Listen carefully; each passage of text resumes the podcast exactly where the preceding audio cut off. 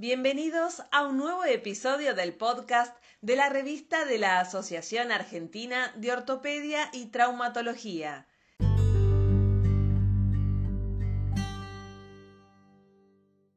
Mi nombre es Guillermo Ricciardi y soy editor de la sección Columna Vertebral. A continuación, brindaré información sobre los artículos que se han publicado en el número 3 del volumen 86. Lesiones medulares catastróficas en el rugby argentino. Impacto de las medidas implementadas y su reducción relativa en el tiempo. De los autores de Carpani y colaboradores. Dentro del marco de la colaboración entre la Unión Argentina de Rugby y la Fundación Fleni, se buscó actualizar y analizar nuevos datos de los jugadores de rugby que sufrieron lesiones medulares catastróficas entre 1965 y 2017. Los autores realizaron una encuesta telefónica a todos los jugadores que habían sufrido lesiones medulares catastróficas en el periodo de estudio. Describieron que durante las últimas cuatro décadas la cantidad de pacientes con lesiones medulares relacionadas con el rugby en la Argentina permaneció estable. Al compararla con el aumento del número total de jugadores, se logró una disminución relativa en la relación jugadores lesionados total de jugadores cada año. Esto sugiere que los esfuerzos para mejorar las reglas y la educación constante podrían tener un rol principal en la prevención.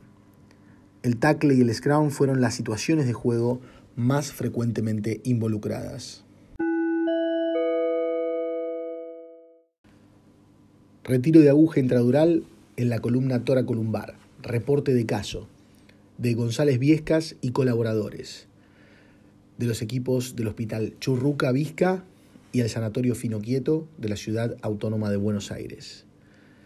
Los autores reportan un caso de interés por representar la resolución quirúrgica de una complicación infrecuente de la anestesia subaracnoidea. Describieron un paciente femenino que meses después de una cesárea comenzó con dolor radicular en el miembro inferior derecho a partir de un fragmento de aguja alojado dentro del canal vertebral toracolumbar. Paraparesia aguda por hemangioma vertebral agresivo. Reporte de dos casos y revisión bibliográfica.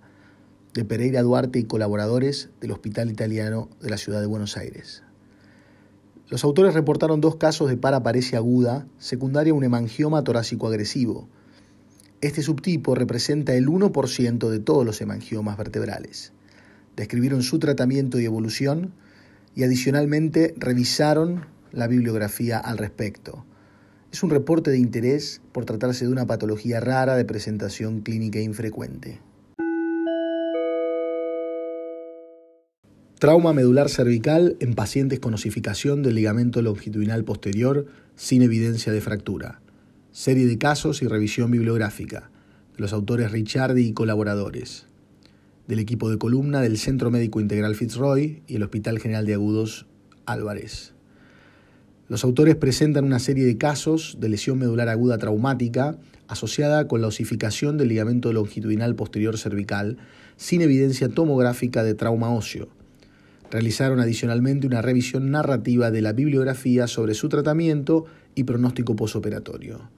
Es una serie de interés por representar una asociación poco frecuente en pacientes no asiáticos y de prevalencia desconocida en nuestro medio. Gracias por escuchar el siguiente podcast de la revista de la Asociación Argentina de Ortopedia y Traumatología, sección Columna Vertebral. Los invitamos a ingresar en el sitio web de nuestra revista para acceder a los artículos mencionados.